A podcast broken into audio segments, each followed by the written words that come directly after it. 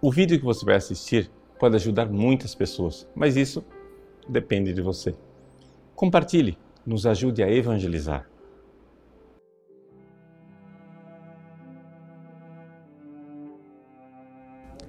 Em nome do Pai, do Filho e do Espírito Santo.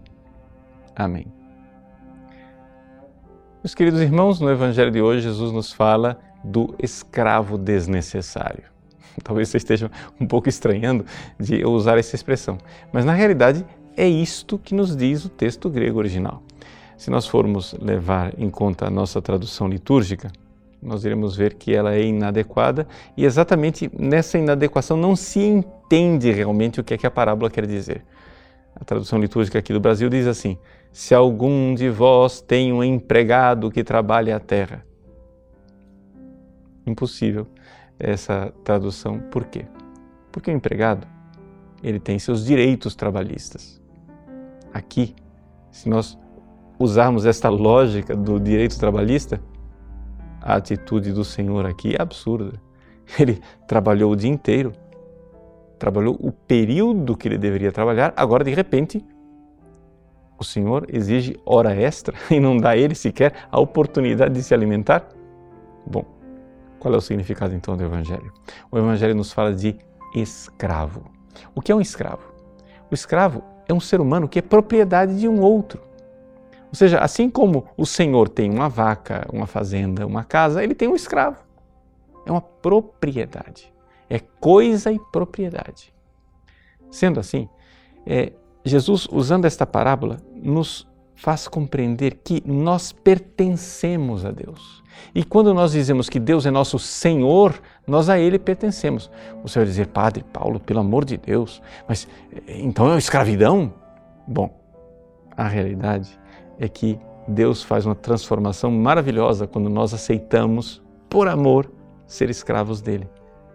Deus nos dá uma liberdade extraordinária.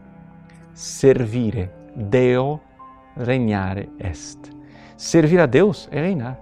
A gente se coloca com a atitude de escravo. E ele faz festa para nós, como ele fez com o filho pródigo. O filho pródigo sai de lá, estava eh, numa situação de escravidão, pior do que escravidão, porque estava invejando o destino dos porcos. então ele diz: Vou me levantar, vou para a casa do meu pai. então, quando ele chega lá, diz ao pai que o trate como um escravo, como um empregado assalariado, que não como filho. E o pai então faz festa para ele. É esta a nossa história. É essa a nossa história com Deus. Deus quer que nós o sirvamos e a gente então, é, em primeiro lugar, nós nos colocamos humildes e miseráveis diante dele como servos amorosos. Ele então começa a nos tratar como filhos e depois que somos filhos, vamos crescendo no amor. E crescendo no amor, no céu, nós então iremos reinar, porque no céu não seremos somente filhos. No céu, nós seremos a esposa unida ao esposo e estaremos tão unidos a Ele num amor tão perfeito que então não haverá nenhuma possibilidade da gente nem sequer sonhar com escravidão. No entanto, o homem moderno não quer se fazer escravo de Deus, escravo de amor o homem moderno é, quer ser livre, quer mandar no seu próprio nariz. E com isso ele consegue a liberdade? Nada disso.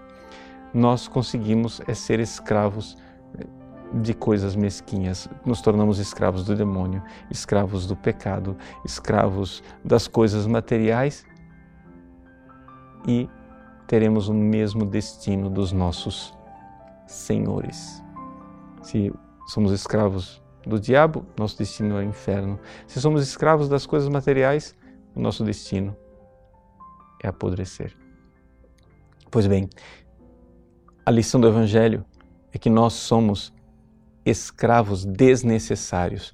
Quer dizer o seguinte: Deus não precisa de nós para reinar no mundo e para que seu Evangelho se espalhe. Somos nós que, embora desnecessários, somos elevados, somos guindados, levados à honra de servi-lo. Que honra poder servir a Deus nesse mundo. Eu era desnecessário, mesmo assim, Ele me eleva à possibilidade sublime de fazer algo por amor a esse Senhor. E assim, ao servi-lo e depois de servi-lo tanto, o que podemos e devemos dizer? Somos escravos desnecessários. Fizemos o que devíamos fazer, mas foi uma honra amar a um Senhor tão bom. Deus abençoe você. Em nome do Pai, do Filho e do Espírito Santo. Amém. Gostou do nosso conteúdo? Pois bem, o nosso site faz questão de ser um eco da doutrina católica, do magistério de sempre. Muitas pessoas escrevem para nós diariamente dizendo que mudaram de vida, dando seus testemunhos.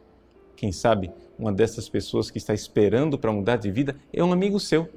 Nos ajude a compartilhar, nos ajude a evangelizar. Se você curtir a nossa página, compartilhar nas redes sociais, pessoas podem salvar as suas almas.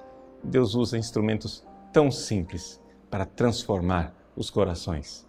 Que Deus abençoe você.